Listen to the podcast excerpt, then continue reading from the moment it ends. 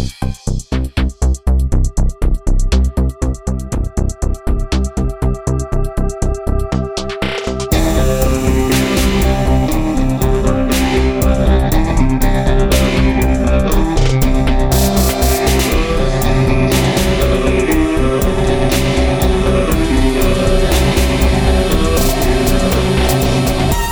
Olá, ouvintes do Passadorama! Estamos aqui de volta com mais um plantão. Aqui é o Eduardo, hoje estou aqui com o Rodrigo. Olá, gentes. Com a Angélica. Hello! E com uma participação muito especial pela primeira vez no plantão, com o Lorenzo. Sou eu! Uma salva de palmas. Uh! Uh! Obrigado, obrigado. É um prazer. Primeiro de tudo, bem-vindo, Lourenço. Bem-vindo a esse programa no qual a gente fala de coisas mais deprimentes do que no programa principal. Difícil. É sempre uma alegria. Mais quente, é uma depressão mais fresquinha, né? É uma depressão, depressão mais fresca, é verdade.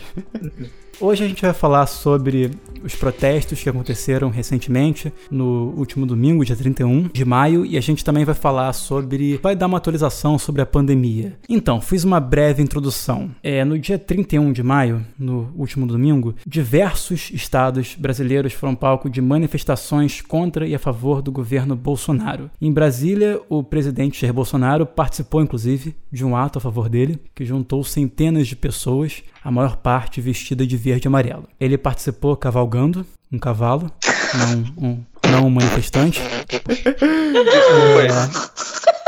em São Paulo também é, houve um protesto liderado inicialmente por torcidas organizadas de times de futebol, particularmente a torcida organizada do Corinthians, que eu não sabia, mas pelo que eu li, tem um histórico de lutas democráticas. Surgiram ah, no meio da ditadura, militar. né? A sua cultura é, futebolística deixou a desejar, porque a maior história é. de democracia é, se transcorreu no Corinthians na década de 80 foi maravilhosa. Maior é. não, mas uma das mais. a história do Corinthians, a, a história da democracia na torcida do Corinthians é mais relevante do que a história da democracia no Estado brasileiro. é mais relevante é do que a história da democracia no Congresso. Exatamente. E, aliás, o nosso Sócrates era mais democrata do que o Sócrates dos gregos. Sócrates né? grego. Ou seja, somos todos corintianos agora, né? Mas é bom registrar que na, na marcha antifascista de domingo juntaram sua torcida do Corinthians e a do Palmeiras, que são arquirrivais, se matam Sim, no que são rivais, é. Verdade. Vocês marcharam vocês, lado a lado. É, vocês ouviram aí no fundo, provavelmente, os latidos do Leonel, que é antifascista também. Assim ah, como bom. era Brizola. Eu espero. Manifestando-se. Eu espero. Leonel, manifestando-se em nome da cachorrada, que é como conhecida a torcida do Botafogo, que hoje também já se manifestou contra Isso. o racismo. Gloriosamente. Pô, que bonito. Isso aí. Bem, continuando aqui a introdução. Falou de futebol, ferrou. Depois desse parênteses de futebolístico. Não, beleza, pode falar de futebol, só terminando aqui a, a introdução. É, teve em São Paulo a manifestação foi reprimida por PMs com bala de borracha e bombas de gás lacrimogêneo. Aquela Não dupla. diga. É, é mesmo? É. sempre presente nos protestos, né? Nem os sempre. manifestantes. Depende do protesto. Os manifestantes. É, verdade. Bom, bom ponto. Aliás, vamos os falar sobre isso aqui ainda, né? Pra que lado que rolaram sim, as bombas de gás. Sim. Mas seguimos. A gente não deixa Exato. ele apresentar. Desculpa, eu nunca participei disso. Tudo Tô bem, zoando. vai, vai. Lorenzo, é a primeira e a última vez. Por sua vez, eles atiraram pedras, paus, outros objetos nos policiais e atiraram fogo em alguns objetos. E ao menos três pessoas foram presas. É, no Rio de Janeiro, houve manifestações contra e a favor do governo. Teve duas grandes manifestações, uma contra e uma a favor, que aconteceram no mesmo local, em Copacabana. E os manifestantes a favor se vestiram de verde e amarelo e os contrários na grande maioria de preto. Os manifestantes bolsonaristas pediam o fechamento da STF e do Congresso. Não sei se todos pediam isso, mas uma quantidade significativa, além do impeachment do governador Wilson Witzel, que é o novo inimigo dos bolsonaristas. É o fascista antifascista. Pelo menos. Que é comunista ao mesmo tempo. É.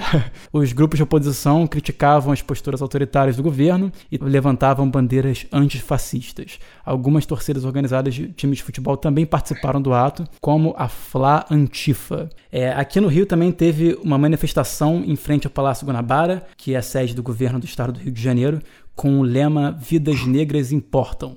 A manifestação pediu o fim de operações policiais violentas nas favelas e teve como símbolo um menino João Pedro, de 14 anos, que foi morto em sua casa no Morro do Salgueiro, em São Gonçalo, no dia 18 de maio, durante uma operação conjunta da Polícia Federal e da Polícia Civil. Esses protestos todos acontecem em meio a uma série de acontecimentos, como o inquérito das fake news, que investiga o chamado Gabinete do Ódio e seus financiadores, a divulgação do vídeo de uma reunião ministerial do presidente Jair Bolsonaro pelo STF, as investigações de um suposto esquema de rachadinha. Eu tô falando suposto, me dá um pouco de raiva, mas a investigação de um suposto esquema de rachadinha envolvendo Flávio Bolsonaro e seu assessor Fabrício Queiroz e a Operação Placebo da Polícia Federal que investiga desvios de recursos públicos pelo governador do Rio, Wilson Witzel. Bem, a gente já criticou muito aqui no plantão o fato do presidente Jair Bolsonaro ter participado de manifestações a seu favor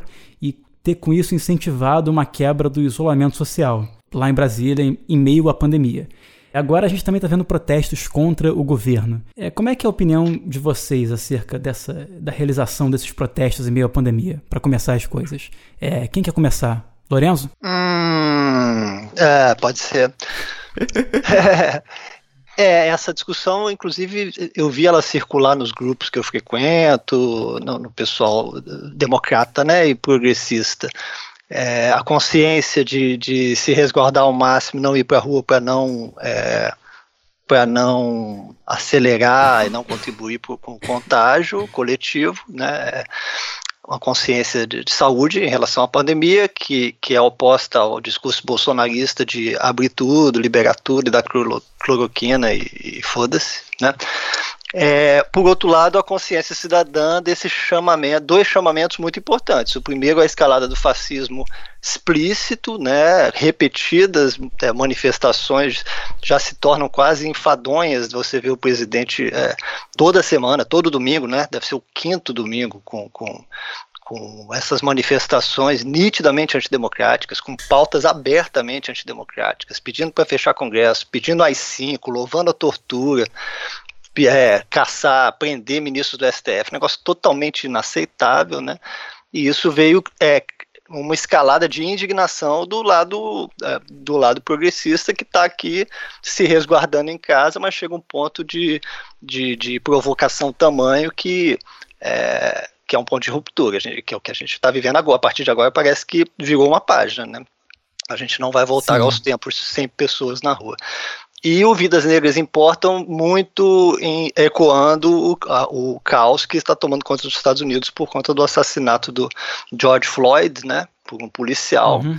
Filmado de uma, uma, forma completamente aterradora, né, uma imagem que eu nem vi o vídeo inteiro, mas enfim, sabemos como é, não é a primeira vez e os Estados Unidos virou esse barril de pólvora e, parece que o Brasil acordou a sociedade civil organizada, o movimento negro é, no Brasil, é, despertou para a necessidade de ir para a rua também, pelos diversos casos de, de, de, de mortes que é, estão acontecendo, principalmente aqui no Rio, mas houve em São Paulo também, né, nas grandes cidades. Aqui no Rio é impressionante, porque diminuiu o número de crimes, diminuiu o número de, de, circulação das pessoas na rua por causa da pandemia e a polícia nunca matou tanto, tá matando mais. Né? E aí acho que foi uma gota d'água e, e, eu vi gente que falou: não, eu preciso ficar em casa por, por uma questão de grupo de risco, é, de, de, de, me proteger, mas eu estou apoiando aqui nas redes sociais, então tem um apoio virtual muito importante. E quem foi tentou ir protegido com máscara e tudo mais, mas é totalmente diferente de uma postura abertamente irresponsável, né, e, e, e confrontadora e, e, negacionista em relação à própria pandemia que a extrema direita já vem fazendo há semanas, né, de ir para a rua para provocar mesmo, para dizer estamos na rua mesmo, abre tudo, libera geral, que é uma postura fascista também só para encerrar, é pelo fato de que mais pessoas estão adoecendo e morrendo entre os mais pobres, ainda mais agora, porque houve um primeiro contágio de classe média alta e agora o vírus cada vez mais vai chegando nas comunidades mais pobres e vai morrer mais pobre e mais negro, né? Então a insensibilidade da elite de querer abrir tudo tem um viés racista e fascista também.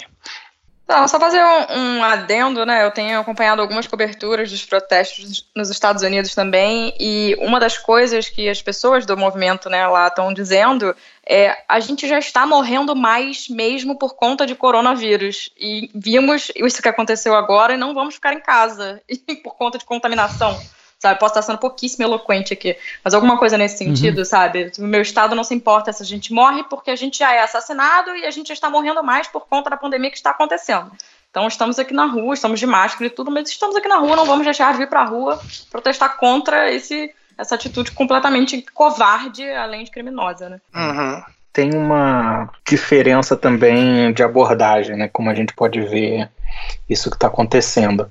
É, primeiro, essa coisa de serem protestos a favor do governo ou contra o governo, no fundo a coisa é mais grave, né? Porque a gente tem um grupo que está pedindo a supressão do regime de 1988, né, da Constituição, do regime, entre aspas, democrático, e um grupo tentando preservar esse essa nesga de democracia que a gente tem, né? Já que a gente tem sido golpeado aí desde, eu ia falar, desde 1910, em homenagem ao Botafogo, é, mais, mais apropriadamente desde 2016 com o golpe, né, do impeachment, o golpeachment. Então são essas duas forças agora que estão se batendo. Agora tem outras questões aí de fundo, né? Não à toa os Estados Unidos estão passando por uma convulsão social agora, Estados Unidos e Brasil são os países mais afetados até agora pela pandemia e ambos com um governo que reforça a desigualdade, ambas sociedades profundamente racistas, com violência policial.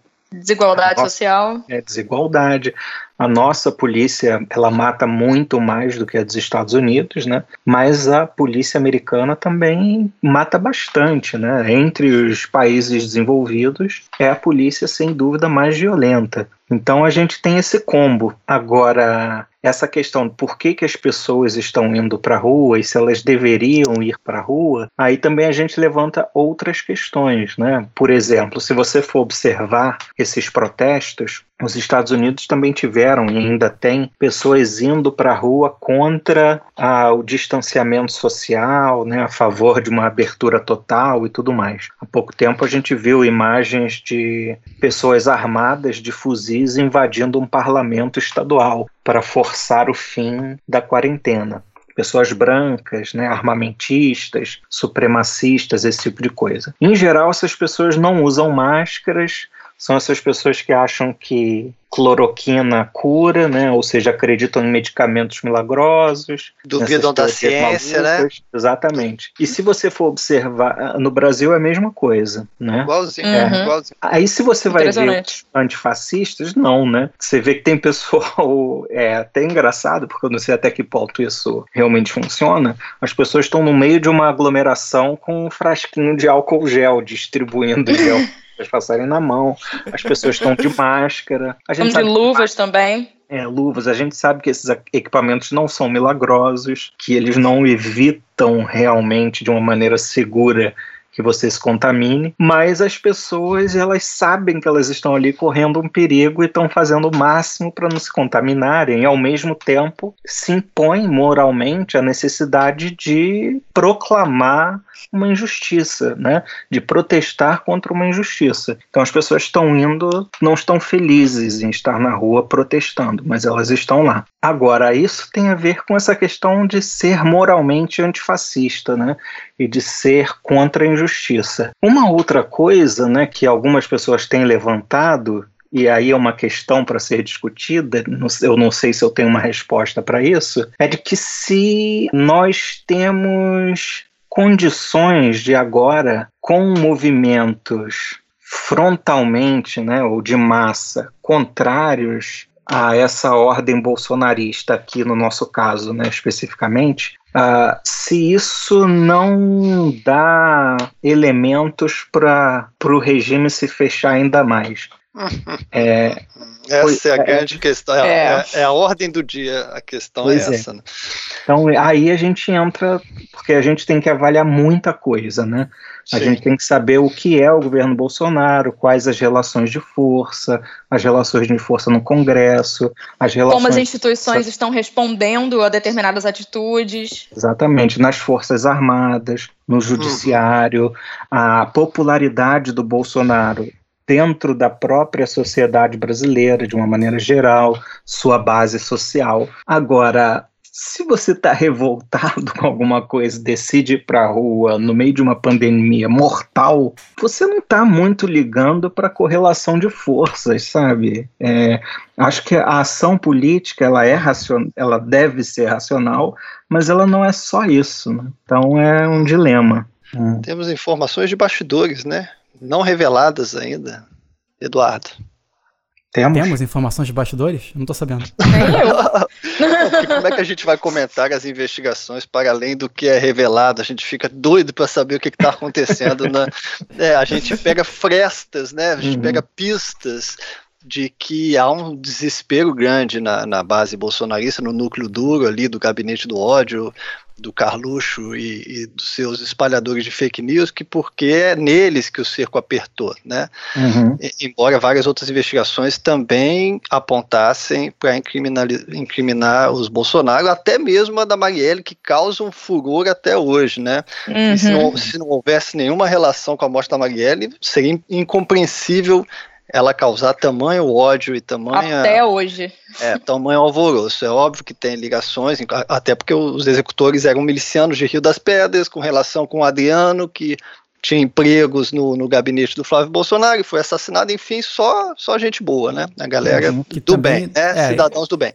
Mas é, isso foi uma volta para dizer que a investigação que, que mais está desesperando eles neste momento é a do fake news, realmente, porque está no coração do Supremo, mexe com os brios do Supremo, porque tem ofensas diretas aos ministros do Supremo, então a gente tem a impressão de que há uma certa. Aí é a impressão, né? A gente não tem a fonte há uma unidade maior dos ministros do Supremo, porque o Supremo sempre foi, nos últimos anos, virou facções ali dentro, decisões monocráticas, nenhum espírito de grupo ou, ou respeito mesmo à, à, coletividade, sentavam em cima de processos e mas neste momento eles tomaram para si a agressão corporativa, né? Veio o corporativismo. Uhum. Então eu acho que a ameaça ao Bolsonaro nunca foi tão grande, assim, de re se revelar realmente crimes que podem derrubar o governo. Uhum. E aí é, é a ironia triste do momento é que no momento em que se vai para a rua com toda a justiça, parece que a gente está fazendo o que o Bolsonaro pediu para a gente fazer durante um ano e meio. O Bolsonaro está provocando as instituições durante um ano e meio e a gente sempre comentando, né? Parece que ele quer, né? Ele quer uhum. provocar o caos, ele quer a desordem, ele quer o, o uma guerra civil para justificar uhum, uh, o endurecimento do regime. Então as coisas convergiram de uma forma que não dá para dizer que isso vai ser favorável a ele, né? A, a popularidade dele está caindo, o processo está meio que blindado ali dentro do Supremo. É claro que uhum. depende do Arias, é, do Ministério Público, é, encaminhar a denúncia e ele vem negando repetidamente, mas tem um movimento até mesmo dos procuradores. A maior parte dos procuradores do Ministério uhum. Público Federal já assinou um documento pela lista tríplice, então ele também está sendo pressionado por dentro da instituição. O movimento democrático brasileiro andou bem nas últimas semanas, né? Ah, pela primeira vez, essa ideia de uma frente democrática se espalhou, atores que não são de esquerda, atores que não conversavam, agora estão falando juntos sobre a necessidade de proteger a democracia. É um movimento interessante político, né? Então tem o movimento Sim. da revolta nas ruas, que é essa coisa que o Rodrigo falou, que não dá para segurar, que é uma explosão e, e, é imprevisível por causa disso, e vai ser manipulado. Isso é o prato cheio da extrema-direita. Eles, eles usam imagens falsas para dizer do vandalismo, para dizer que é terrorismo, né? É, uhum. Infiltram gente para quebrar Exatamente. Coisas. O mesmo filme de 2013, coisas parecidas. A gente já viu muito esse filme né, nos últimos anos. Sim. Mas tem um lado político que se considera até a contagem de um possível impeachment. É, ainda está uhum. distante de conseguir os dois terços do Congresso, mas o clima é muito conflagrado, né? E uma crise generalizada, né? Econômica, de desemprego, de desespero, de saúde pública. Quer dizer, o país está em frangalhos, não tem governo, não tem Ministério da Saúde.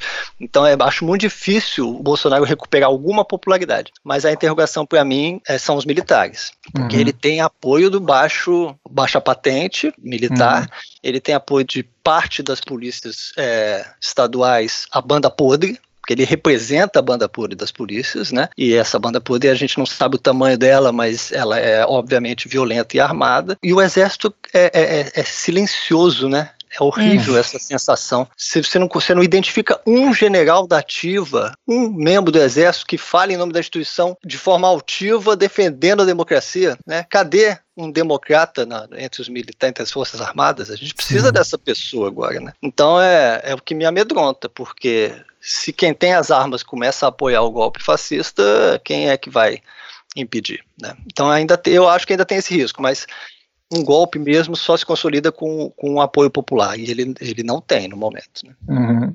Inclusive, ele está um pouco estacionado ali, né, numa numa popularidade entre as classes mais baixas, ele tem cerca de 11 ou 12% de apoio. Né? O resto, a outra metade do apoio dele está nas classes mais altas. De qualquer maneira, o que a gente está vendo, e isso coincide com uma, essa explosão, né? no momento que a gente está conversando aqui, parece que está havendo um protesto muito grande em Curitiba também, né? que inclusive está sendo reprimido. Uhum. Então, o que a gente vê é que desde a saída né, do do Moro, desde o do início dessa pandemia e a forma como o Bolsonaro desdenhou de, dessa doença, dessa potencialidade de morte e de tragédia, o que um ex-professor meu, né, o Jorge Ferreira, disse que isso pode ser lido pelo eleitorado do próprio Bolsonaro como uma traição ah. e para você recuperar novamente um eleitorado que você perdeu por ser considerado um traidor muito complicado, então o que a gente vê, que está coincidindo com essa explosão, é provavelmente o apoio deles erodindo cada vez mais, né? Então para ele, talvez a única resposta seja radicalizar na tentativa de um discurso que inflame mesmo suas bases e inflame uma parte do próprio exército. Agora eu não sei até que ponto isso é possível, porque o exército ele é, você falou dessa coisa do, do ator silencioso, né? E o, o Jorge Chalub, professor lá da Federal de Juiz de Fora estava falando sobre isso, né, como é difícil ler o exército, mas o exército é um corpo heterogêneo, né? Embora uhum. exista uma ideologia conservadora, embora exista de uma maneira muito rígida, né, essa ideia da hierarquia, mas você tem setores muito distintos ali dentro, né? Você tem um pessoal bolsonarista, uhum. mas você tem um pessoal que dá ser, sérios indícios de não estar confortável com com o bolsonarismo, né? Nas altas patentes, inclusive, Sim, né? Exatamente. Até pela hierarquia, né? Porque ele é um uhum. ex-capitão expulso do exército. Então uhum. as, altas, as uhum. altas patentes não batem muita continência para esse para esse verdadeiro subversivo. Ele é uma vergonha para a instituição é, respeitável, para a autoimagem respeitável que os militares possam ter de si. Né? Também estava lembrando exatamente dessa mesma fala do Jorge Jalub, né? Como é difícil você fazer a leitura do exército, porque eles não podem na, na essência, como se eles não pudessem falar muito abertamente, né? Eles têm um rigor diferente para seguir do que quem tem carreira política, enfim. E aí fica essa incógnita, né, de o que está acontecendo, mas só para deixar um fio de esperança, eu gosto sempre de lembrar dos nossos militares anti-ditadura. Eles existiram e ainda tem gente do bem dentro do exército. Inclusive pracinhos, né? Que derrotaram Hitler, derrotaram o fascismo, né? Inclusive a, a, a FEB foi a Força Expedicionária Brasileira que lutou na Segunda Guerra na Itália, foi é, desmembrada lá na Itália, se não me engano. Uhum. É, foi dissolvida na Europa antes de voltar ao Brasil, que não é o que costuma acontecer. Rodrigo talvez possa me corrigir se eu estiver errado. Parece que tinha esse medo de que se eles, se ela fosse dissolvida aqui no Brasil, como é de costume, talvez os militares se empolgassem e viessem derrubar a ditadura do Vargas aqui, porque afinal de contas a gente era uma democracia, é. a gente era uma ditadura que lutava pela democracia na terra dos outros, né? Então essa ideia de que, pô, vamos derrubar o fascismo na, lá na, na, Itália e na Alemanha. E volta pro fascismo. Quando chegassem aqui. no Brasil, falando, pô, tem um governo meio fascistóide aqui também, né? Que tal a gente derrubar isso aqui também, né? É, é basicamente foi o que aconteceu, né? Ele acabou caindo, é, não deu tinha mais certo. clima, né, pro fascismo dele, né? É uma boa lembrança, realmente. Antes de começar a gravar, na verdade, eu, eu tava lendo que parece que os porta-vozes do Centrão disseram que não vão apoiar o Bolsonaro nessa investida dele contra o STF. Opa! Eles não são bobos, né? É. é eu vi isso aí, é. Eles são é corruptos, mas não são bobos. É. Exatamente. corruptos não burros. É... Mas a, todos os, os, históricos de impeachment, né, do, do, das últimas décadas, é sempre assim: o Centrão tá ali com o governo de ocasião. Quando ele vê a popularidade caindo, ele negocia com o próximo governo. Né? Com certeza. Não é à toa que eles estão há tanto tempo ali, não é? Isso é uma notícia aqui no G1. Com cargos, Centrão blinda Bolsonaro na briga com Moro, mas não contra o STF. Pois é. Enfim, posso uhum. linkar aqui a notícia para os ouvintes. Uhum. É uma coisa que, aliás, eu vou mandar também para você a live da qual o Jorge participou, porque ele fala dessa coisa também de uma disputa do bolsonarismo com um outro espírito de corpo, que é o espírito de corpo do judiciário. Né? o Sim. judiciário brasileiro, por conta de todas. A gente vê, né, desde 2015, 2016, como que o lavajatismo ele de alguma maneira, ele foi também uma propulsão para esse movimento pós-fascista que impulsionou o Bolsonaro, né? Essa Totalmente. ideia do justiceiro e tal. Exatamente. Hum, com certeza. Uhum. E essa ideologia, esse que a gente chama de lavajatismo, né? Mas é uma ideia de que os homens do judiciário são uma espécie de reserva moral do país, é, são uma espécie de poder moderador do país, isso está espalhado por dentro do judiciário inteiro, né? Juízes de primeira instância, segunda instância, é, tem um partido dentro do próprio Supremo, né? Lavajatista, tem o Ministério Público, inclusive o pessoal que está se batendo com o Aras, porque o Aras está se submetendo muito ao Bolsonaro. E por outro lado, você tem o bolsonarismo, né? Que quer justamente acabar com a ordem constitucional de 88 quando o judiciário é o que é hoje por conta da Constituição. Uhum, o Ministério é, ele se, foi criado ali, né? Exatamente, ele se segura nesse poder que ele alcançou hoje, que ele nunca teve na história da República. Os militares que foram sempre o chamado uhum. poder moderador, né, que não só se acham a reserva moral, mas agem como tal, uhum. hoje a disputa é com o judiciário. Uhum. Então o judiciário não pode deixar a ordem de 88 acabar. Não porque o judiciário seja democrata, mas porque a ordem constitucional de 88 garantiu uma espécie de lugar privilegiado na ordem nacional. Então é inevitável esse conflito. O, o bolsonarismo precisa destruir a Constituição, porque essa é a ideologia bolsonarista, é um retorno para a ordem pré-1988, e o judiciário não pode correr esse risco por conta da ameaça ao próprio corpo do judiciário, tal como ele está configurado hoje. Né? E é, a, inclusive... a, saída do Moro foi a gota d'água, né? Sim. É, inclusive eu vejo o STF, pelo menos o Poder Judiciário como um todo, como a nossa última fronteira, né? Porque até então eu vinha confiando na política fisiológica brasileira, etc, né? Do tipo, uhum. não, não vão deixar o cara fazer tudo isso, né? Eles têm lá, os tomam lá da cá, tem outras coisas e tal. Não, a gente viu que isso fracassou e está fracassando. Mas agora a gente tem o Poder Judiciário, que está sendo frontalmente atacado, mas que ele já tem garantias, né? Que vieram aí da Constituição de 88, como o Rodrigo estava dizendo e tudo, que garantias que eles vêm usando de uma maneira equivocada, vamos colocar assim, né? Porque a gente viu o racismo no judiciário, como funcionam as, as penas, etc. Mas que tão, na verdade, foram criadas para esse tipo de momento. Quando um dos poderes resolve se tornar fascista, de repente, né? E aí o STF tem garantias muito específicas que permitem que eles conduzam esse tipo de investigação, que eles, enfim, eles consigam enfrentar esse tipo uhum. tipo de antidemocracia é. dentro do governo, né? É. Lembrando sempre, gente, que nós, trabalhadores e pessoas de esquerda, estamos mal de qualquer jeito, mas nós estaremos pior sob o bolsonarismo puro, né? Então. É, é, mas são várias. É uma serpente de várias cabeças, é, né? Exatamente. Porque tem esse próprio hiperpolitização do judiciário, né? Que o Lava Jato tão bem representa, tem suas facções, né? Uhum. E, e, saiu um pouco do controle. Tem uma ala dela, deles que, que é bolsonarista. Tem, tem Ministério Público bolsonarista. Tem o Bretas aqui no Rio, que virou um bolsonarista. E aí, não sei se foi ele que expediu a, a investigação pro, contra o Witzel, né? Mas é o recado direto que o Bolsonaro que vai perseguir os governadores, vai processar, vai usar o judiciário. Ele quer usar, puxar o judiciário bolsonarista como uma ponta de perseguição dos seus desafetos, dos seus inimigos, né? Trazer é, para dentro da família da máfia, né? É isso que ele quer, mas é só uma sessão tem... que vai vir, né? Se ele tem juízes né, é, fascistas, olha que beleza, né? Usando a lei, deturpando a lei, manipulando, que a Lava Jato tão bem ensinou como fazer, né? Então a, a contribuição da Lava Jato para o enfraquecimento da democracia brasileira, né? É, como o Rodrigo falou, é um tiro no pé, porque enfraquece, né, enfraquece a própria independência do judiciário, mas criou esse monstro meio também impossível de conter, você não sabe para onde vai, né?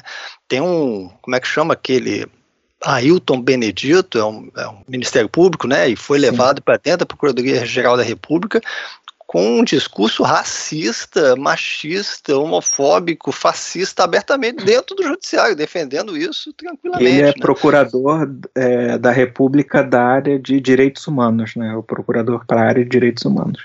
Mas isso é essa coisa do bolsonarismo, né? É a destruição da ordem constitucional. Então, todas as instituições estão sendo ocupadas por representantes de um tipo de pensamento que significa a destruição daquela instituição. Né? Botar um racista na Fundação Palmares, uhum. botar um estúpido no Ministério da Educação. O nazismo botar... na cultura, né? Aquele cara é. nazista estava na cultura, caiu no Alvin, né? é. né? É. Mas aí ele não conseguiu colocar ainda um um crente da cloroquina no Ministério da Saúde, mas em algum momento provavelmente ele vai conseguir. Vai conseguir. Ah, botou então, nos, nos direitos humanos, né? Botou a Damares nos direitos humanos, querendo prender governador e, e, prefeito também. É, realmente, aquela, aquela reunião foi uma, uma aula do que é o bolsonarismo, né? Foi espetacular. Aproveitando a pandemia para passar. Né, como é que foi que o. A boiada. Passar a boiada. Para passar a boiada. É. Ah, é. Você não mencionou ele, né, Rodrigo? Um anti-ambientalista. É. Um anti-meio é ambiente no Ministério do Meio Ambiente, abertamente contra o meio ambiente, a favor do desmatamento. Sim. Tudo bem que a gente Sem já filtro. teve Cátia Motosserra, né? Não, Cátia não no meio ambiente. Já foi. Tudo bem, né? né? Não, na agricultura. o que você já espera, né? o Ricardo Salles é um canalha tão grande que ele é contra as tartarugas marinhas. É, ele, ele deve ter é. pensado assim: qual o projeto mais fofo, mais lindo, mais amado é. no Brasil? a proteger a tartaruga marinha. Vamos acabar com isso. vai, vai, vai, todo, vai toda tartaruga comer canudo. É. Ele é sádico. Exatamente. Assim, eu não sei se dá para ser pior do que esse cara. É muito é. sujo, cara. Muito... Mas isso aí é um mais sujo do que o outro. É ser estratégico, sabe? Tem uma estratégia do bolsonarismo que ecoa o Trump, né? A mesma coisinha, Bannon e tal. É. Chega a ser manjado já. Eles é que pautam o debate público. Né? Uhum. Então eles precisam e fazem de propósito criar é, polêmicas, o que se chama de polêmicas, que são aberrações contra a civilização, contra os direitos humanos, contra qualquer tipo de, de, de razoabilidade, né? É porque a gente fica discutindo o que eles criam, né? E eu acho que isso é uma coisa que está mudando. Pela primeira vez, as pautas, o antifascismo está bombando nas redes uhum. e eles estão tendo que responder ao antifascismo dizer que Sim. antifascismo também é fascista, que é terrorista, mas quer dizer, nós pautamos a, a pauta dos 70%, Sim. nós somos 70%. Eles dizem, ah, mas nós somos 57 milhões. Eles estão respondendo. Então é muito importante, como fenômeno é, nas redes, e não é à toa que isso se dá exatamente no momento em que a polícia cercou o gabinete do ódio e os espalhadores de fake news, porque eles agora estão um pouco mais restritos nos seus movimentos, estão sendo mais denunciados, estão sendo investigados, tiveram é, equipamentos. Estão perdendo dinheiro estão perdendo dinheiro, exatamente, o, o, o Giant, Silent Giants, Sleep, né? Sleeping Giants. É, Sleeping, Sleeping Giants. Esse movimento impressionante. Em uma semana é, virou, né? É, chegou no, zaralho. É, chegou no Banco do Brasil. O TCU já proibiu o Banco do Brasil de dar dinheiro para espalhador de fake news. É, e aí, não por acaso, as hashtags bolsonaristas caíram nesse período. E isso é muito importante no, em qualquer fascismo, né? É o, é o domínio é o domínio do da pauta. Né, da pauta também. Aí bebem um copo de leite e todo mundo, ah, meu Deus, isso é racismo e tal. Eles estão querendo pautar, né? Mas eles estão conseguindo pautar menos do que conseguiam antes. É verdade. É, lembrei da, dessa investigação do, do Sleeping Giants, interessante, porque saiu no noticiário, né? Que tinha lá os principais financiadores, e aí tinha lá o velho da Van, o cara da Smart Fit. Eu fiquei, com, eu fiquei triste que não apareceu o cara do Madeiro.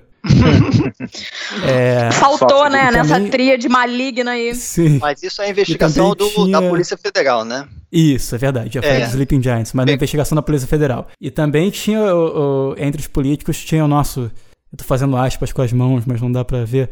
É, não tem aspas, não tem o dedo suficiente para fazer aspas. O nosso príncipe também estava envolvido. É um homem nobre. Extremamente contra a corrupção.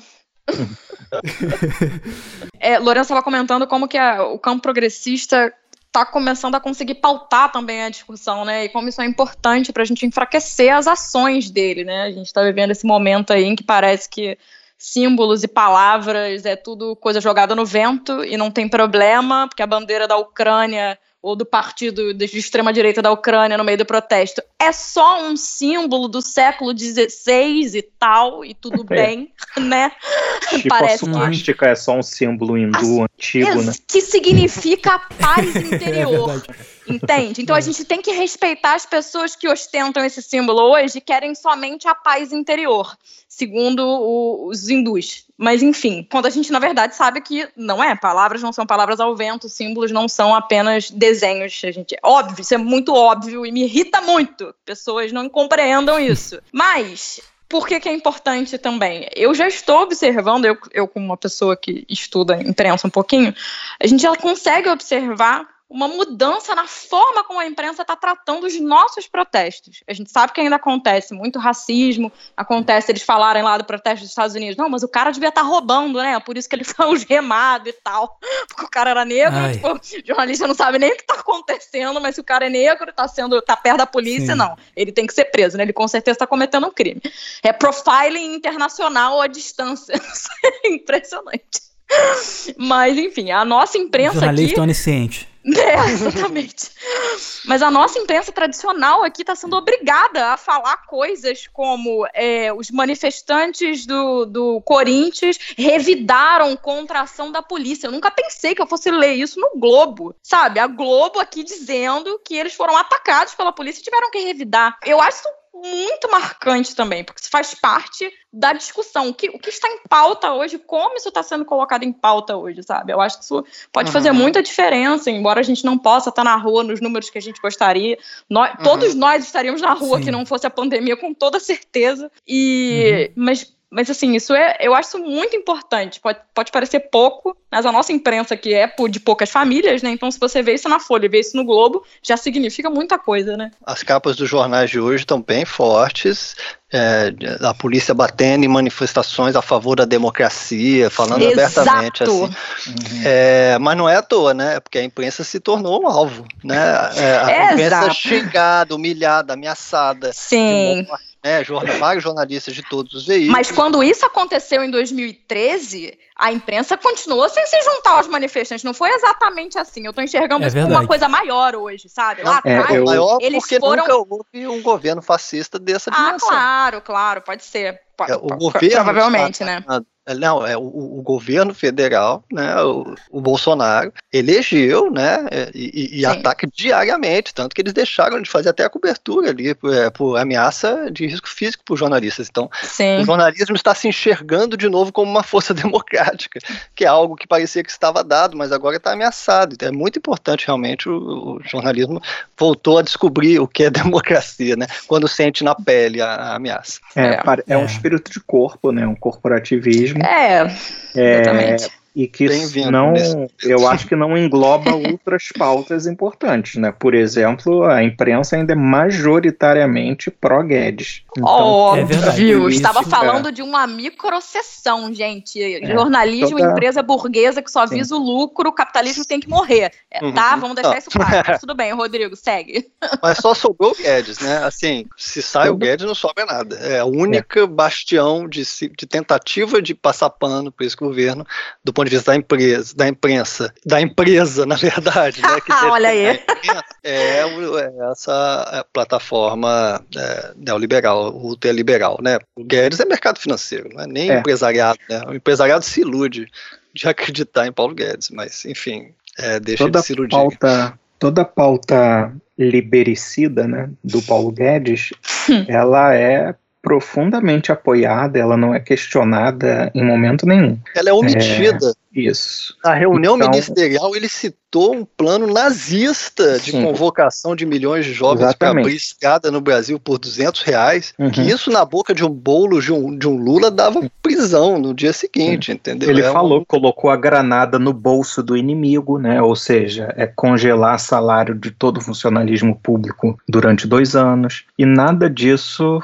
foi levantado pela imprensa. É, nem será. Não foi Não, e quando o Guedes desembarcar, a imprensa vai abraçar. É óbvio isso, não tem é por que eu... não fazer isso, sabe? É, o que eu quero dizer é só que a imprensa, essa imprensa mainstream, sobretudo, que a gente está falando, né, dos jornalões, é, não são contrárias a tudo o que o governo Bolsonaro representa. Elas, eles são contrários, sobretudo, ao cerceamento da liberdade de imprensa. Sim. É, basicamente. Agora, que é engraçado mesmo assim, né? Engraçado em termos tragicômicos ver determinadas reações de jornalistas que apoiaram essa escalada, né? Essa escalada uhum. autoritária, sobretudo por conta do, pro, do programa econômico que ela trazia ah, como entulho, eu sigo, eu não sei se é porque eu gosto de passar raiva, mas eu sigo a Vera Magalhães. Gosta. foi, foi, muito engraçado ver ela dizendo hoje ou ontem que é preciso investigar se a polícia trata de maneira diferente as diferentes manifestações. assim, ela tem dúvida. Vamos fazer um estudo. Que bonito. Acho que precisa, assim, em junho de 2020, ela está percebendo que ah, talvez ah. a polícia lide de maneira diferente com manifestantes pró ou anti-democracia. Eu achei isso. Mas, Rodrigo, por que, que você decidiu seguir a Vera Magalhães? Quando você decidiu, foi, foi uma escolha difícil? Foi, foi muito difícil. Mas essas figuras são centrais na virada política necessária no, no Brasil, né? Não são, não são as vozes de esquerda que já estavam alertando para o Bolsonaro em 2001, sei lá como. São esses que estão, são esses que estão despertando agora. E, e a gente está ironizando aqui, mas a, a, história caminha e certas transformações acontecem. Eu acho que a imprensa tomou uma porrada, se sentiu verdadeiramente ameaçada e está sim descobrindo certas pautas de direitos humanos é, que talvez nunca tivesse coberto com tanta generosidade. Eu falo da Globo mesmo. É, uhum. Nunca vi tantas pautas sobre é, pautas LGBT, de gênero, de, de, de movimento negro, de né, cultura popular. Assim, a Globo se descobriu, opa, se o Bolsonaro é contra a gente, do que, que a gente é a favor. Não é um estalo, não é que não tenha contradições, não é que não tenha o capitalismo por trás cruel, mas uhum. eu acho que pode haver aí movimentos, sim, de, de, de melhoria, de depuração não. da imprensa nesse processo. Até porque é uma segunda porrada, né? Como a gente falou de 2013, né? Nas manifestações de junho e tudo, e a gente observa uma mudança de lado brusca quando aquela jornalista da Folha de São Paulo leva uma bala de borracha no meio da cara e perde o olho. Se ela perde o olho, só perde a visão de um olho, mas enfim. E uhum. aí a imprensa muda de lado e tal. Essa é uma segunda porrada que, como o Lourenço bem, bem colocou, bem muito mais forte, porque é um ataque frontal do presidente da República, né?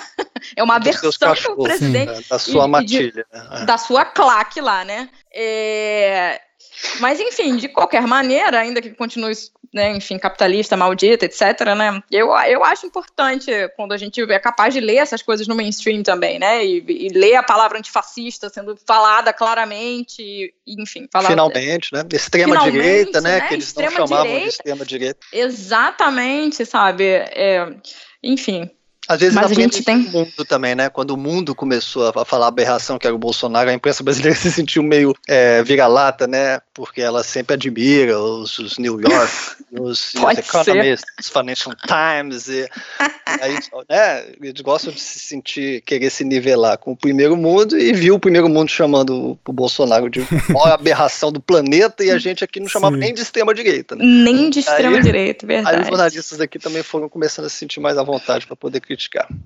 E só para fechar, assim, dentro desse, ainda dessa temática, né, a cobertura da, da, da nossa imprensa sobre os nossos protestos está trazendo exatamente essa diferença que todos nós já conhecemos, que as, as, pessoas negras do Brasil já conhecem desde sempre, que é o óbvio, o óbvio ululante tratamento diferenciado que a polícia militar dá às pessoas de determinadas de determinados tipos, vamos colocar assim, né, entre aspas, porque uhum. a, os manifestantes pró-Bolsonaro contra eles não se viu nada. Inclusive, na, nessa manifestação que teve agora dia 31 no Flamengo, que também contou que tinha um grupo pró-governo, um grupo contra-governo. E o grupo pro pessoal do, do, Flamengo, do time Flamengo, né? Acho que foi em Copacabana a manifestação, né? E aí tem uma, várias passagens da cobertura da imprensa de que a polícia foi lá e viu que estava começando uma, uma, aspas, confusão, porque a Folha tá gostando dessa palavra agora, né? Tá chamando de confusão, lutar contra o fascismo. Mas enfim, aí começou uma confusão entre os dois grupos e a polícia foi Muita interferir. Confusão. Exatamente, sessão da tarde. E aí a polícia foi interferir fazendo o quê? Atirando gás de, e bombas contra os manifestantes contra o governo. Isso foi falado em várias manifestações que aconteceram no dia 31. Isso está na cobertura da nossa imprensa tradicional, entendeu? Então, assim, vejam bem o que está sendo trazido para o mainstream agora no Brasil. Aí a Vera Magalhães acordou, entende? Uhum. É a fala final do artigo do JP Cuenca. Não sei se vocês viram na Deutsche Welle. Não. Eu recomendo, depois a gente põe o link aí. Se chama Tá Tudo Bem. O, arquivo, o artigo diz isso, está tudo bem, está tudo ótimo. Pela primeira vez o Brasil está enxergando, está se enxergando no espelho como realmente é. Uhum. Entendeu? É. Nunca estivemos tão acordados, como você falou, Angélica. É, eu acho que é isso. O Brasil está acordando. Né? Varreu para debaixo do tapete durante décadas, inclusive nos governos de esquerda, né? É, o genocídio da população negra, né, as arbitrariedades policiais, né, a falta de democracia abissal da desigualdade do nosso país foi sendo passada, né, passando é, é, quem sofria com isso não tinha voz, não era visto, né? Agora Sim, a coisa está escancarada, foram... o fascismo é isso aí, o fascismo se assumiu, né? Então agora você vai ter que decidir de que lado você está. Né? Se, porque se você, se você não se não fica indignado com essa situação, você é fascista sim, você está do lado deles, né, do Bolsonaro, desse tipo de gente, desse tipo de criminoso. Sim, é não, importante, você falou, inclusive, durante os governos de esquerda, como o nosso amigo Bruno Garcia mesmo falou aqui num, num desses plantões, lembrando que as milícias foram toleradas, inclusive elogiadas por pessoas como Eduardo Paes, Cesar Maia, Eduardo Paes, que também foi aliado do PT. E, enfim, durante uhum. muito tempo. Agora está é, todo mundo sendo engolido, né, pelo monstro. O né? governo fechou o olho para as milícias e agora elas estão no poder. Então, ah, a tal da garantia da lei né, e ordem também. Tempo. Não é? Como é o nome dessa lei, gente? GOLO, né? É isso aí, Isso, é isso mesmo, né? Isso foi no governo Dilma. Isso saiu, não foi? Foi, foi convocado, não foi? Na, em 2013? Uhum. Só para colocar isso também, né? Do tipo, a gente tá falando aqui de uma, da maneira como eu tenho estudado muito, então eu quero falar em mentalidade, mas sei, acho que vai ficar muito profundo, mas assim, a forma como a gente pensa, né, não tem, não estamos aqui defend, falando que o PT era perfeito, não é isso, nada disso que a gente está fazendo nem de Sim, longe, né? claro. Né? Não, mentalidade fascista histórica no Brasil, né? Racista. É, exatamente. Machista, classista, violenta, é. exatamente e que o, o, o, neopentecostalismo, por exemplo, tem boa parte da conta dele está na conta do, do, Lula, do PT, que chamou Edir Macedo, que aditivou a Rede Record contra, como contraponto à Rede Clube e deu no que deu. Na hora de, de passar a rasteira, o PT virou um demônio, né? Todo mundo tem que aprender nessa, nessa, nesse momento, né? Façam como a Vera Magalhães, Sim. busquem conhecimento e aprendam. Ela é a musa do programa, pelo menos. A é. musa deste plantão. Mas leiam essa coluna do, do Cuenca, tá muito bem escrita. Ele, ele conta de um episódio de uma piscina com suástica nazista na Gávea, numa festa de bacanas da cultura carioca. E a galera convivendo Nossa. naturalmente com aquela suástica ali em 2000 e pouco, né, anos PT, tranquilamente, entendeu? A gente deixou, a gente aditivou, deixou o Bolsonaro crescer, né? O Bolsonaro é um símbolo de um Brasil que não se resolveu, que não resolveu sua ditadura, né? Sua polícia autoritária, tortura. Esquecimento, né? Da, da assim, diferentemente do nazismo da Alemanha, por é. exemplo, é. a gente a gente tem um esquecimento né, das nossas ditaduras. Né? A gente sustenta essa ideia do brasileiro pacífico, de, bom, de bem com a vida. E isso e é o fim do mito da democracia racial. Isso é, isso é uma falácia que o Vargas criou e que o Brasil se iludiu Sim. durante quase um século. É, com, com, o negro apanhando e nunca conseguindo mudar a sua situação social durante 80 anos. Isso é coincidência, né? Não, isso é um projeto, né? E a gente tem que, ele está sendo desmontado agora. Né? Não há democracia racial no Brasil, não há esse paraíso miscigenado é, louvado por Gilberto Freire, né? embalado, né? pelo samba, pela mulata e coisa e tal. A gente está mais para os Estados Unidos, para tensão racial constante mesmo. Isso que estava debaixo do tapete, né, durante um bom tempo. Então, gente, posso passar para o coronavírus? Sim. Desgraça pouco é, é. bobagem, né? Não, porque acho que é sempre importante a gente falar da pandemia, né? Di diante da situação de que a gente, o bolsonarismo quer sempre tirar o foco né, da pandemia. É importante Totalmente. a gente lembrar, né? O lema da vez é morrer. É isso que o governo quer fazer. É. My Nossa. president is killing me. É. My president is killing me. É. And I Gostei, hein? É, era fã. Eu fiz uma introdução dessa segunda parte aqui também, vou ler aqui para vocês. No final agora de maio, a Organização Mundial da Saúde declarou que o Brasil é o novo epicentro da pandemia do novo Covid-19. Na última semana de maio, o Brasil registrou o maior número de mortos no mundo, de mortes no mundo, e também o maior número de casos. De acordo com os dados da OMS, o Brasil somou 6.821 mortes na última semana de maio, contra 6.777 nos Estados Unidos.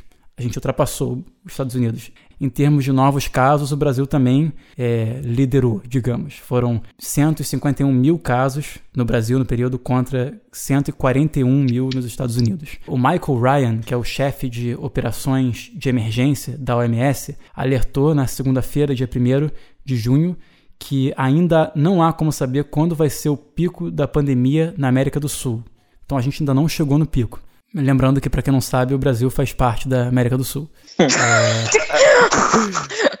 é, enfim, mesmo assim, diante dessa situação, o presidente Jair Bolsonaro voltou a defender a retomada da economia. E alguns estados, de fato, começaram a ensaiar uma reabertura parcial e gradual da atividade econômica, a partir dessa segunda-feira, dia 1. Diversas cidades dos estados de São Paulo, Ceará, Amazonas, Rio de Janeiro e Pará que são cinco dos mais afetados pela crise do novo coronavírus, começaram é, hoje, no dia 1 uma reabertura gradual das atividades econômicas. É, eu não sei como é que é o esquema de reabertura em todos os estados, mas as medidas adotadas pelos governadores Wilson Witzel no Rio de Janeiro e João Dória, João Dória em São Paulo basicamente colocam a cargo das prefeituras municipais a retomada das atividades a partir de de certas etapas definidas pela capacidade de leitos de UTI e do nível de transmissão nos municípios. Na capital do Rio de Janeiro, por exemplo, parece que a prefeitura definiu o início de uma reabertura das atividades econômicas em seis etapas, que começa no dia 2, terça-feira. Algumas atividades começam a ser liberadas como atividades esportivas em centros de treinamento e calçadões, atividade aquática individual no mar, celebrações em igrejas, lógico.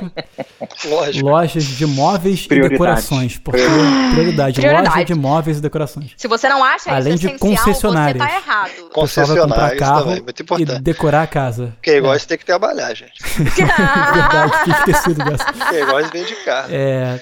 Pô, ele faz dinheiro, Enfim, né? Ele faz dinheiro. Sim.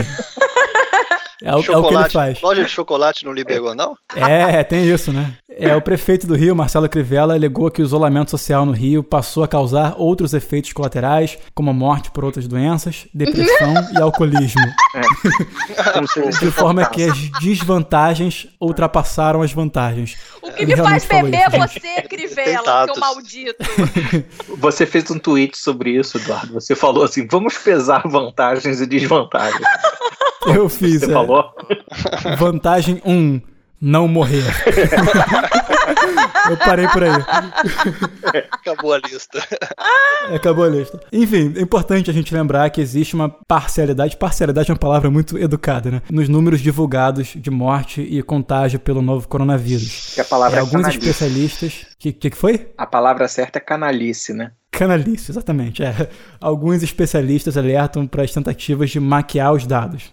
É, no Rio de Janeiro, por exemplo, a prefeitura passou a divulgar um número de mortes diário por coronavírus que tem como base os sepultamentos nos cemitérios de pessoas que tiveram a Covid-19 como causa da morte no atestado de óbito. Mas os especialistas afirmam que isso é, desconsidera os casos que foram compatíveis com coronavírus por é, avaliação clínica e outros exames laboratoriais. Enfim, é até interessante que contra essa subnotificação tem um projeto que, que, começou no Morro do Borel, que é o Coronazap, em que os moradores começaram esse projeto de, de identificar a contaminação pelo coronavírus na comunidade, já que ela não é feita da forma correta pela prefeitura. Oh, que foda, e... eu não sabia disso não. É interessante, posso linkar na reportagem. Por favor. Mas. E outros estados também têm essas tentativas de maquiar. No, no estado do Amazonas, foi noticiado nessa semana que a situação está tá se, se aproximando da situação pré-pandemia porque diminuiu o número de enterros. Mas o número de enterros não necessariamente condiz com o número de mortes e com o número de infecções. Né? em São Paulo também, é, das 191 cidades que registraram alta nos novos casos de Covid-19 na última semana, 165 delas, o equivalente a 86%, foram autorizadas pelo governo a reabrir o comércio a partir da segunda-feira, dia 1 Então, tem uma certa maquiagem dos dados. Eduardo diante Educado. dessa situação. é. Diante dessa situação, Rodrigo, o que, que você acha? Estamos ferrados, sim ou claro? Eu acho que é muito genial, né, essa postura do Crivella e do de outro do, de outras autoridades brasileiras, né, que é uma descoberta incrível, assim, que tem que entrar para os anais da ciência ou para o anal da ciência, né, que é, bem, se você não fizer testes você achata a curva né, de não infecção. Não tem coronavírus, e não morte tem teste, não tem coronavírus. Exatamente. Faça a gente o Brasil não testa. grande de novo. Isso. E agora a gente só considera morte por coronavírus se o cara, no ato da morte, estiver comprovadamente com teste positivo para coronavírus. Ou seja, se o teste ficar pronto depois, ou se não teve teste, perdeu a chance. Não entra aí para o grupo. Então eu achei genial. Agora, tirando essa sacanagem toda né, da maquiagem, é um total absurdo porque isso revela o quê? Como que as autoridades públicas no Brasil, elas não apenas são cretinas, mas são cretinas pressionadas por cretinos ainda piores, que são empresários, no nosso caso, do Rio de Janeiro, sobretudo do, do ramo do comércio. Que quem está formulando esses planos de saída da pandemia, da, do isolamento, né? E quem está formulando quais são as etapas, quais são as áreas que vão sair primeiro e os prazos, isso não tem nada a ver com o comitê científico. Quem está fazendo isso são grupos de empresários. Isso ficou claro dias atrás, quando o Crivella teve um encontro com Bolsonaro e já saiu anunciando coisas. E quem está assessorando ele são grupos de empresários. Então, no plano divulgado anteriormente pelo Crivella, ficava muito evidente, né? Vão sair por ordem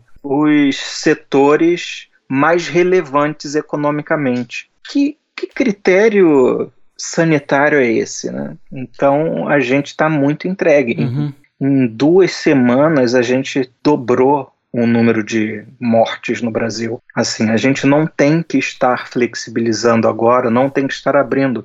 A gente tem que fechar mais, a gente tem que bloquear mais. As pessoas têm que ficar em casa. O momento deveria ser de lockdown Não Exatamente. deveria ser de abertura.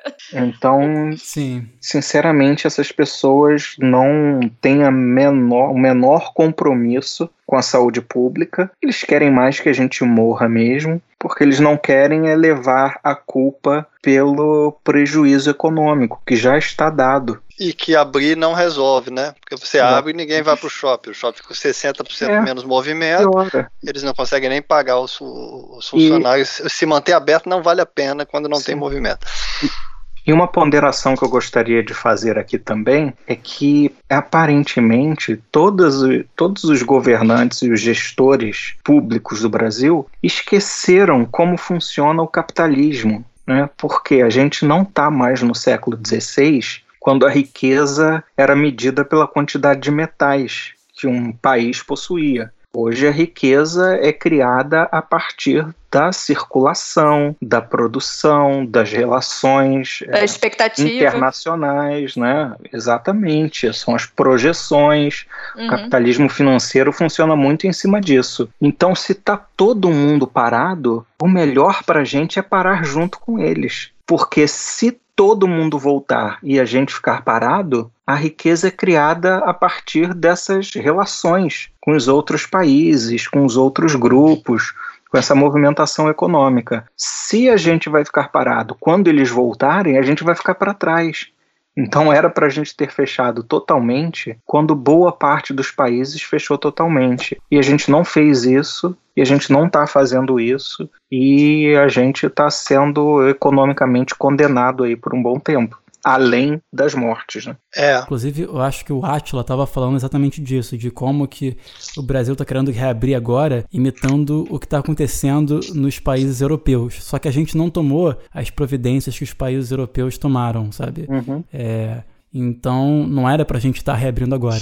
Não, a gente não tem nenhum, absolutamente nenhum pré-requisito para poder pensar em reabertura. Não tem, a gente não tem teste, a nossa curva tá íngreme para cima, mesmo com subnotificação, ela tá íngreme para cima. Não tem teste, não tem leito, não tem hospital de campanha pronto. Como que a gente vai fazer isso? Alguém explica isso para mim. Não tem não explicação. Vai, não isso. vai ser feito, é. Não vai ser feito, né? É, inclusive, um dos pedidos de impeachment do Bolsonaro, ou mais de um, é pela responsabilização dele é, pelas mortes e pelos casos de Covid, porque a, a quantidade de, de, ações abertamente contrárias a todas as recomendações científicas e a saúde pública pode sim ser responsabilizado. Ele chegou a tentar fazer uma lei, um decreto, um MP, não sei o que, que foi, é, isentando os agentes públicos de responsabilidade nos casos de. É, de imagina, não passou e ele pode sim ser responsabilizado. A gente não uhum. tem Ministério da Saúde, né?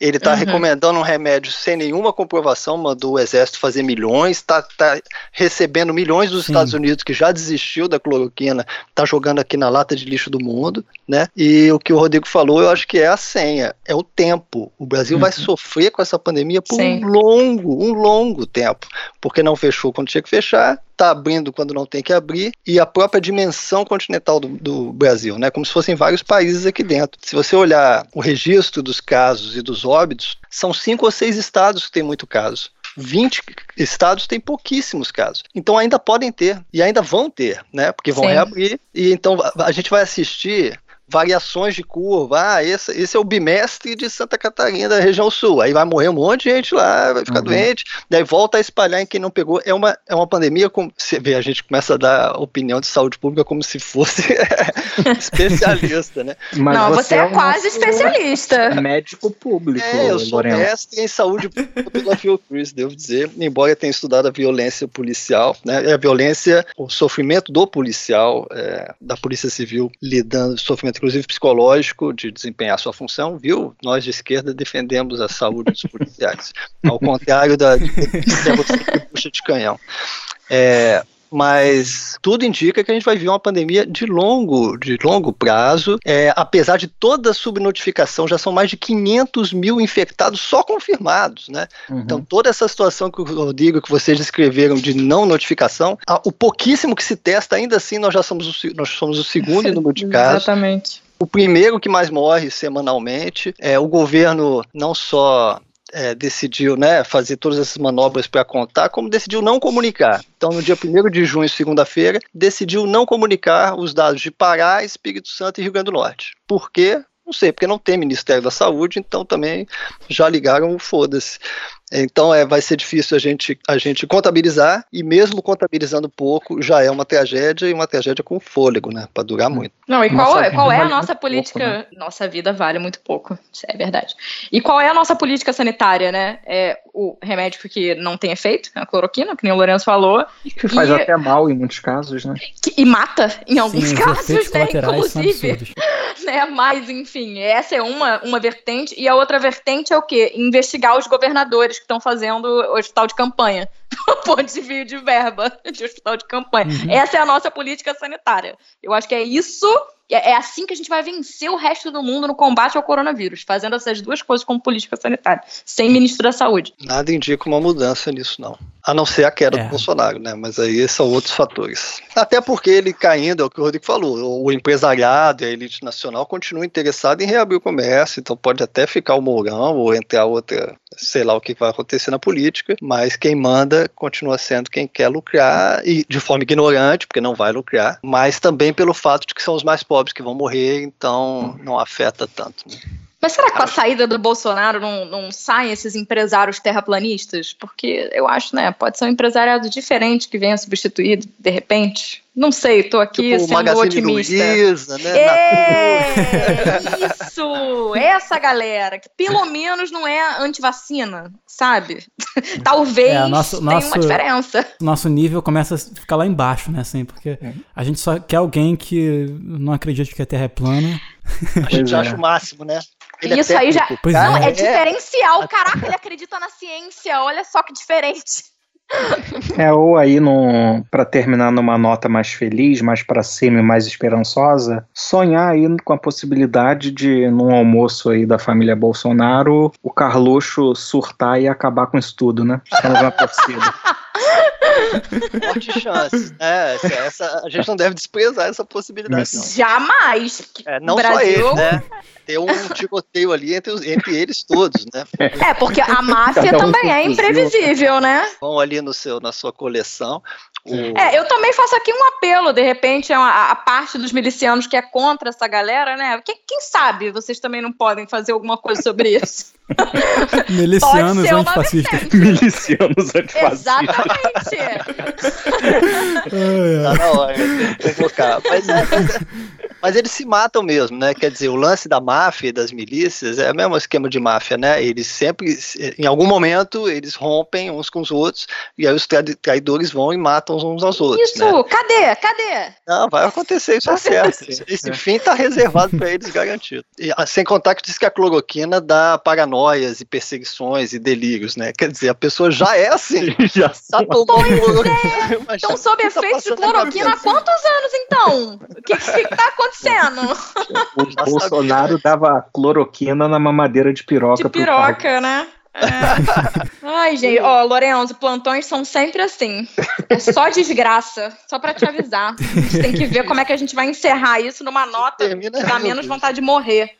Eu acho que a gente devia encerrar com o hino do, do, do Corinthians, do Flamengo, do Botafogo, do Palmeiras. Quais são os outros times? Um grande mashup. Toda torcida tem a sua ala antifascista.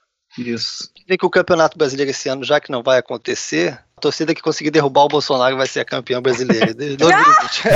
ah, isso, isso é uma boa. Vamos fazer uma vaquinha pra gente montar uma taça e a gente vai entregar. Vai ser o Bolsonaro de cabeça para baixo. então tá bom, gente. Esse foi o plantão é um de prazer. hoje. Quero. Sim, eu quero agradecer muito a participação do Lorenzo. Gostei muito de ter você aqui no plantão. E, e é isso, deixamos agora vocês com um pouco dos hinos das torcidas antifascistas brasileiras, todos ao mesmo tempo. Enjoy. Valeu, gente. Beijão. Valeu. Valeu, galera. Salve o Corinthians, uma vez Flamengo, sempre Flamengo. Existe um grande clube na cidade, vitória do desporto nacional ou internacional, que eu vivo Salve, salve FAC, é o time Unidos maiorais. Quando ao viver de imponente, no gramado, Botafogo, Botafogo, campeão desde 1900. Santa Cruz, cruz, junta mais essa vitória. Vamos todos cantar de coração, a cruz de mal é o Mostra branca, outra vista azul. Somos tricolor de coração, Atlético, Atlético, Atlético, Atlético, Atlético, Atlético, Atlético,